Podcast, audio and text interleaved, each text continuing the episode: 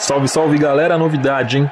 Poderoso Pold agora no pós-jogo e imediatamente aqui no Spotify, no iTunes e em todas as plataformas. Agora, além do Poderoso normal, a gente faz aquela análise rápida sempre depois dos jogos. Novidade começando aqui com o Poderoso, que aos poucos vai tomando conta aí da família O Esportista. Corinthians foi até Manaus encarar o Vasco é, com o time reserva, por sinal. Justo até, muita gente questionando aí o motivo do, da, da opção do Carilli pelo, pelo time reserva. E para mim é muito claro, o Corinthians veio aí de uma, uma se, semanas, na verdade, uma, uma sequência de jogos bem complicada no que se refere à parte física e principalmente mental. É, finais contra o São Paulo do Campeonato Paulista, e o confronto com a Chape, que a gente perdeu ali o primeiro jogo, então tinha toda uma carga é, de responsabilidade e o estresse físico também de ter que reverter o resultado aqui na Arena. O time foi bem sucedido nessas duas missões, conseguiu o título, conseguiu mais uma taça e conseguiu se classificar para a Copa do Brasil. Corinthians entrou em campo hoje para encarar um Vasco horroroso, um time que, se não mudar e mudar muito, com certeza vai ser rebaixado de novo, um time que não condiz aí com o tamanho da história e da camisa do Vasco. Corinthians teve chance de ganhar, é claro, estava com o time reserva, enfim, mas é uma pena. Não acho que o Corinthians tenha conquistado um ponto, acho que perdeu dois, apesar de alguns detalhes do jogo que eu vou falar já já. Mas assim, de, de imediato, o que eu posso dizer é que para um time reserva, para um time que não joga junto, para um time com um entrosamento muito reduzido, muito pequeno. Acho que o Corinthians foi razoavelmente bem. É, se você pegar as atuações individuais, individuais ali, o Cássio mal teve trabalho, é, a segurança de sempre. Aí a gente vai ali para a lateral com, com o Diego. Diego muito bem, gosto do Diego, acho que para a reserva do Fagner tá bom. Ele aparece pouco no campo de ataque, mas faz de maneira muito inteligente o que um lateral deve fazer que é marcar. Pode ver o, Vasco e nenhuma equipe, quando joga contra o Corinthians com o Diego em campo, se cria ali pelo, pelo lado dele. É um lateral muito seguro defensivamente.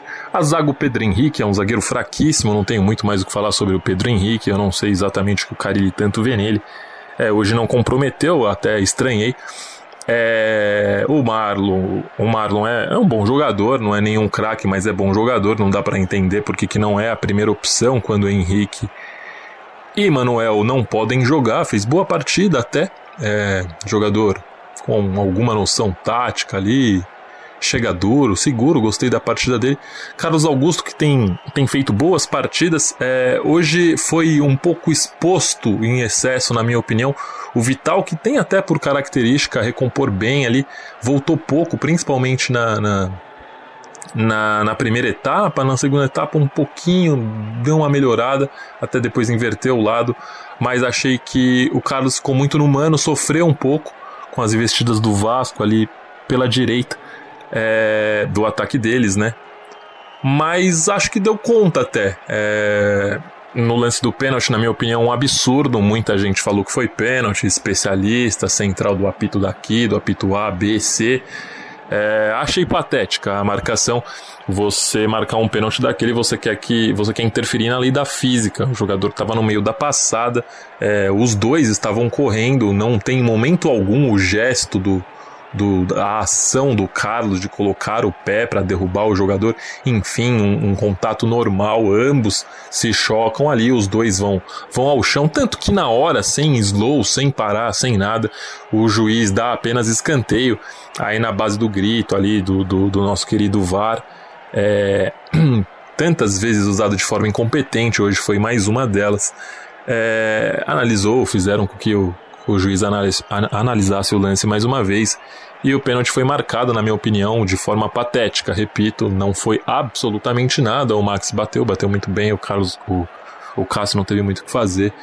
O Vasco acabou empatando o jogo, jogo que a gente tinha tudo para vencer após uma bela jogada do Vital, é, que a gente acabou abrindo o placar. Aliás, grande jogada mesmo, o Vital que tem dessas, né? Desaparece, quando aparece acaba é, tendo atuações é, interessantes até, um jogador muito irregular. às vezes some, às vezes faz bons jogos. Hoje fez um bom jogo, a jogada do gol realmente acima da média, grande jogada do Vital. Fez bom jogo, gostei do Vital. É, o Ralph sempre bem, muito seguro ali. O Richard, eu, eu acho a escalação dele juntamente com o Ralph ali para atuar ao lado do Ralph muito ruim. Acho que são jogadores de, de estilos é, defensivos. O Corinthians perde muito, por mais que o Richard ainda tente, ainda tentou de maneira é, discreta participar do, do, do, setor ofensivo do Corinthians, mas não é a dele. Foi o jogador que mais roubou bola no país, no, no brasileiro do ano passado. Não vai ser o, o, o Júnior Urso do Corinthians. É, o Richard nunca vai fazer essa função, então não tem muito o que cobrar é, do Richard. Fez o que deu para fazer de acordo com as características dele. O Jadson, nossa, o Jadson assustador. É, errou absolutamente tudo que tentou, inclusive no segundo tempo. Errou um passe, acho que de 40 centímetros para o Carlos Augusto. Impressionante o Jadson, completamente fora de ritmo, completamente fora de forma. Não é nem sombra do jogador cerebral e decisivo que foi durante todos esses últimos anos no Corinthians. Mas, enfim, é, tem muito crédito. Esperamos nós que, que ele se recupere o mais rápido possível, até porque é muito mais jogador que o irregular Sornossa. É, o André Luiz, cara, o André Luiz pela direita. André Luiz estreou no Corinthians naquele amistoso contra o Santos, foi muito bem, assistência para o Gustavo e morreu, né?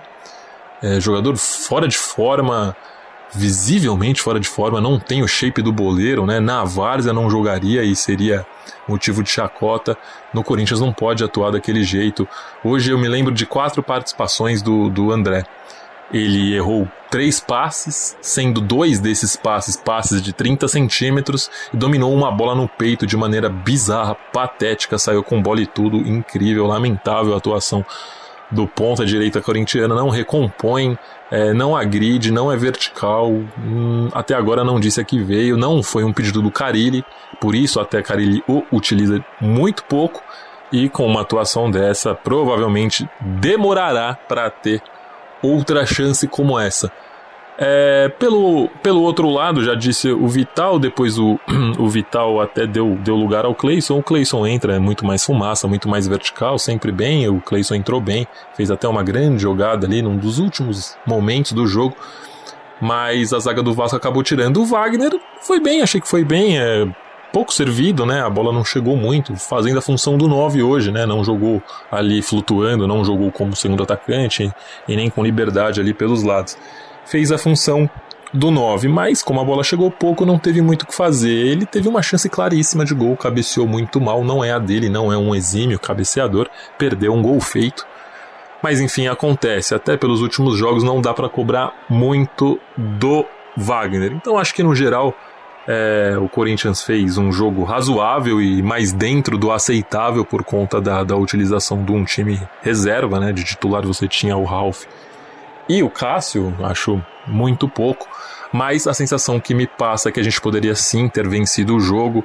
É, o time do Vasco muito ruim, muito espaçado, dá espaço para o adversário jogar mesmo sendo o mandante, por mais que não jogasse no Rio de Janeiro. É um time que vai ter muitos problemas aí no decorrer do brasileiro. Dava para o Corinthians ter vencido o jogo, mesmo com um time reserva. Enfim, já foi um ponto somado. O Corinthians tem 4 em 9 disputados, mas jogou dois jogos fora de casa. Semana que vem já tem pedreira, outra pedreira, aí sim, um jogo realmente pesado. O Corinthians recebe o Grêmio aqui na Arena, aqui mesmo em São Paulo. E sempre difícil. Nos últimos anos o Grêmio tem complicado quando, quando visita o Coringão. Em 2015, no ano do Hexa, inclusive, foi um, um, um jogo dificílimo. O goleiro reserva na época do Grêmio fechou o gol. É, empatamos com um belo gol do Renato. E nas últimas temporadas também é, os duelos não têm sido fáceis. É, nem sempre a gente consegue o resultado, tem conseguido o resultado, normalmente empatado, se eu não me engano, na temporada passada, inclusive Perdemos. É, mas a expectativa é que o Corinthians venha forte, aí sim, com o time principal. Tem tudo, pro, tem tudo aí para conseguir os três pontos. Vamos ver, trabalharei nesse jogo, estarei lá, farei, farei a cobertura pela, pela Rádio Nova Estação e assim que acabar a partida, eu venho com a segunda edição do nosso querido e novato, caçula, poderoso Pod pós-jogo. Beleza? É isso, galera. Agradeço aí a galera. A galera pediu muito é, que a gente fizesse aí um, um poderoso poll de sempre após os jogos. E pedido de vocês é uma ordem, está feita. Esse é só o primeiro. Teremos sempre. Beleza? Aquele abraço, a gente se vê.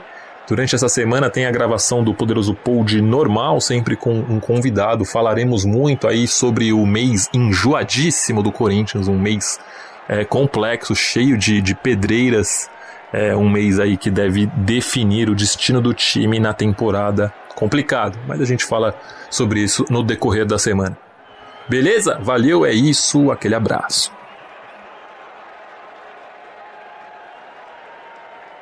Esse podcast é um oferecimento de O Esportista e foi editado por Valder Souza e Rafael Prado.